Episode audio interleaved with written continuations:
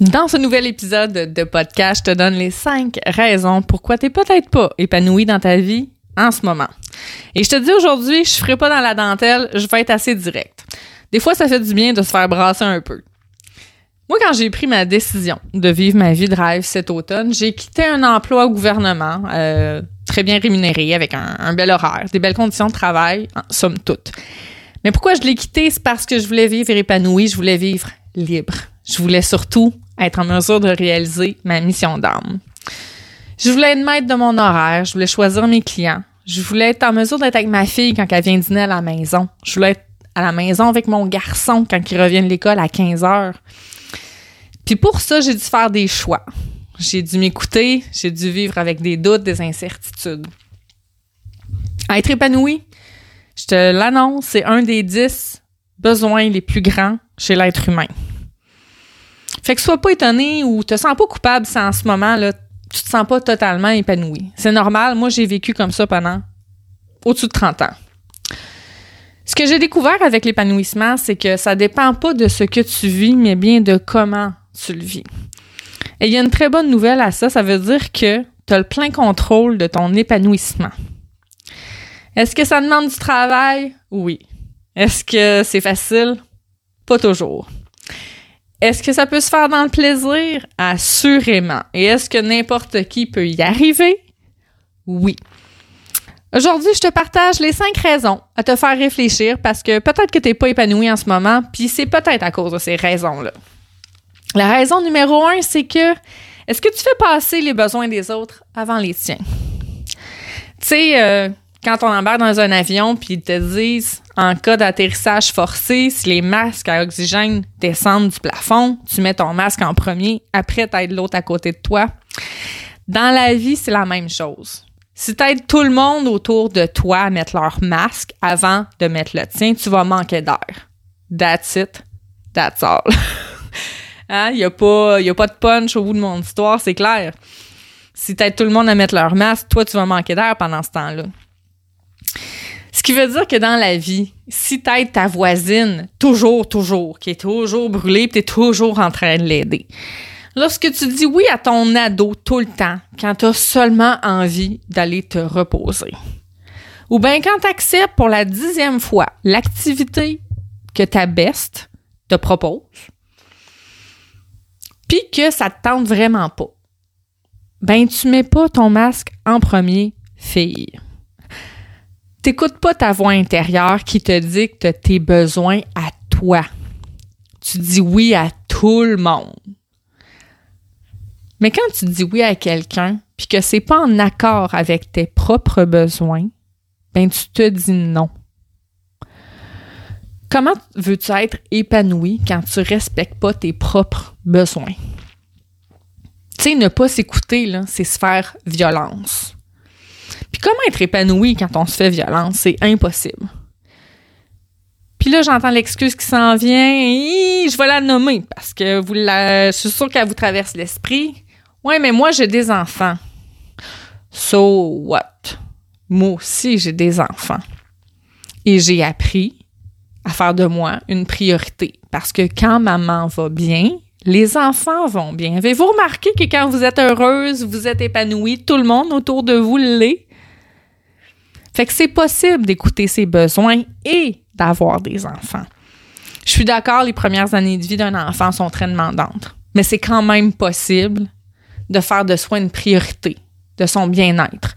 Parce que quand nous, on est bien, quand on se sent solide, quand on se sent complète, quand on se sent heureuse, quand on se sent épanoui, ben tout le monde en profite autour, incluant nos enfants chéris. Fait qu'il faut être connecté à soi puis faire des choix pour nous.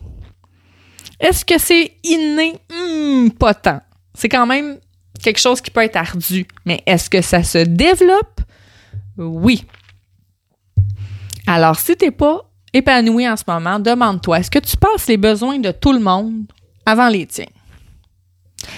Deuxième raison, est-ce que tu es dans le contrôle plutôt que dans le plaisir?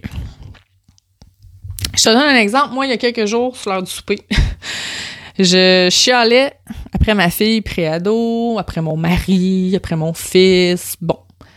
Je voulais qu'ils agissent comme je voulais. Je voulais tout contrôler et surtout, je voulais les contrôler. Et qu'est-ce que vous pensez qui est arrivé? Rapidement, rapidement, l'ambiance est tournée au vinaigre. Puis là, je me suis posé la question, oh my God, y a-tu quelqu'un qui a du fun en ce moment? c'est là que j'ai réalisé qu'il y avait personne qui avait du fun. Ni ma famille, ni moi. Puis le lendemain, je me suis dit, OK, là, là, ce soir, je fais un changement. Fait que pendant que je cuisinais, ben, j'ai mis de la musique. Je me suis mise à chanter, je me suis mise à danser. Je me concentrais sur mon plaisir. Le résultat était immédiat. Tout le monde souriait. Moi, je me sentais heureuse, je me sentais épanouie, puis ça se sentait. Puis les, gens autour de moi, ma famille, le voyaient aussi. J'étais connectée à moi intérieurement parce que j'avais du fun, j'avais du plaisir. Fait que si en ce moment, là, dans ta vie, t'as pas de fun, demande-toi si t'es dans le contrôle. Si t'as pas de fun à ta job, si t'as pas de fun au travail, si t'as pas de fun avec, ton couple, en couple, est-ce que si t'as pas de fun avec euh, des amis, demande-toi si t'es dans le contrôle plutôt que dans le plaisir. Et euh, D'après euh, mes calculs, la réponse va être à 99% oui. Si tu essaies de contrôler euh, ta collègue de travail, ses attitudes, contrôler ton patron, contrôler ton mari, la façon qu'il plie les draps contours ou bien qui, qui, va faire euh, le riz, ou si tu essaies de contrôler ta fille, de quelle façon qu'elle va brosser ses cheveux, est-ce que tu es dans le plaisir? Est-ce que tu as du fun? Non. Fait que reconnecte-toi à ton plaisir. Amuse-toi. Amuse-toi, Seigneur, la vie, là, c'est pas sérieux, c'est fait pour avoir du fun. Fait que si t'es pas épanoui en ce moment, repasse les sphères de ta vie en revue puis demande-toi, est-ce que je suis dans le contrôle plutôt que dans le plaisir? Troisième raison, pourquoi t'es peut-être pas épanoui en ce moment, c'est peut-être parce que tu vis dans la peur. L'humain, là, cette étrange bibite a plusieurs peurs des peurs fondamentales. Peur du jugement, peur de souffrir, peur de l'abandon. Puis, moi, j'ai vécu euh, quelque chose de spécial à mes 18 ans. À mes 18 ans, ça faisait longtemps que je voulais un tatouage. Puis à 18 ans, j'étais allée me faire faire un tatou. Puis euh, euh, c'est un tatouage que j'ai dans mon dos. C'est des simples lignes. C'est symbolique qui représente les, les, quatre éléments. C'est dans mon dos. Puis c'est rien de bien extravagant ni de bien effrayant. Puis quand j'ai montré mon tatouage à mon père, euh, j'avais peur de sa réaction. Mais je voulais vraiment son approbation. Fait que sa réaction, c'était c'est bien gros ça. Je pensais que ça aurait été une petite fleur ou un petit cœur. Et c'est niaiseux, là. Ça, ça m'a tellement affecté. Je me suis montée dans ma chambre, je me suis mise à pleurer. J'ai pleuré parce que je voulais tellement son approbation. Puis ce que ça a provoqué chez moi, c'est la peur de l'abandon. Vraiment. C'est comme son, son opinion était tellement importante pour moi. Sur un geste qui était très symbolique aussi pour moi. Le, tatouage était très symbolique. Puis ça m'a fait vraiment de la peine. Puis c'était pas tant qui, qui appréciait pas le tatouage, mais c'est l'effet que ça m'a donné. C'est comme si je vivais du rejet. Puis ça m'a vraiment, vraiment atteint. Puis là, je me suis rendu compte que j'avais la peur de l'abandon. Je me suis dit, je peux pas passer ma vie à avoir peur de ça parce que c'est venu chercher d'autres peurs chez moi. Tout ça, ça a été comme un déclencheur. Puis là, je me suis mise à, comprendre mes peurs, je me suis dit, mais je peux pas vivre tout le temps dans la peur comme ça. Je me suis rendu compte que j'avais peur de beaucoup de choses.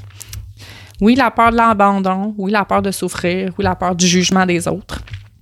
Même si j'étais le, le, genre d'ado rebelle qui se foutait pas mal des conventions puis de qu'est-ce que les gens pensaient, en apparence, au fond de moi, j'étais terrorisée. Puis, tu sais, en ce moment-là, si tu vis dans la peur, si tu vis dans cette peur-là de l'échec ou de, vivre dans le regard des autres, de peur d'être jugé, d'être abandonné, peur de souffrir, ça va être difficile de vivre épanoui. Si tu vis dans cette peur-là, Ce qu'il y a avec les peurs, c'est que quand on en a conscience, une fois qu'on en a pris conscience, c'est qu'on peut les utiliser pour aller de l'avant. Parce qu'une fois qu'elles sont identifiées, les peurs, elles nous tirent plus nécessairement, elles peuvent continuer de nous tirer de l'arrière, mais au moins, on a euh, possibilité d'agir sur elles parce qu'elles sont identifiées. Fait qu'apprendre à identifier ses peurs, ça fait partie du processus vers la liberté, vers la sérénité, puis vers l'épanouissement. Donc, c'est possible qu'en ce moment, si tu te sens pas épanoui, c'est que tu vis dans la peur. Identifie tes peurs. Une fois qu'elles vont être identifiées, ça va être beaucoup plus facile de les utiliser comme levier pour aller de l'avant. Ensuite, en ce moment, quatrième raison, probablement que qu'il y a une possibilité à évaluer que peut-être tu gères inadéquatement tes émotions. Les émotions, là, c'est comme un thermomètre interne. Elles te permettent vraiment de savoir s'il y a quelque chose qui se passe en toi. Puis il n'y a pas de bonnes ou de mauvaises émotions. Ça n'existe pas, ça. Ce sont simplement des réactions à des éléments externes. Fait qu'apprendre à bien réguler ses émotions, c'est important si tu veux vivre épanoui. Quand la colère, quand la tristesse prennent des proportions démesurées, ça affecte ta paix intérieure. Ce qui est bien, c'est d'apprendre à accueillir ses émotions, à les vivre sans les juger, à gérer ses émotions puis de prendre le temps de réagir au lieu d'être dirigé par notre senti à vif. Quand on réagit à chaud, nos réactions sont souvent démesurées, puis ça va nous provoquer un sentiment de culpabilité. Alors, prends le temps d'analyser puis d'apprivoiser tes réactions. Fait que ça se peut que si en ce moment, tu te sens pas épanoui, c'est que tu gères inadéquatement tes émotions, que les émotions prennent beaucoup trop de place dans ta vie, que tu te sens extrêmement envahi par tes émotions. C'est possible que tu te sentes submergé. Donc, d'apprendre à les accueillir, à les vivre, les analyser, les apprivoiser, ça va te faciliter de beaucoup euh, l'atteinte de l'épanouissement.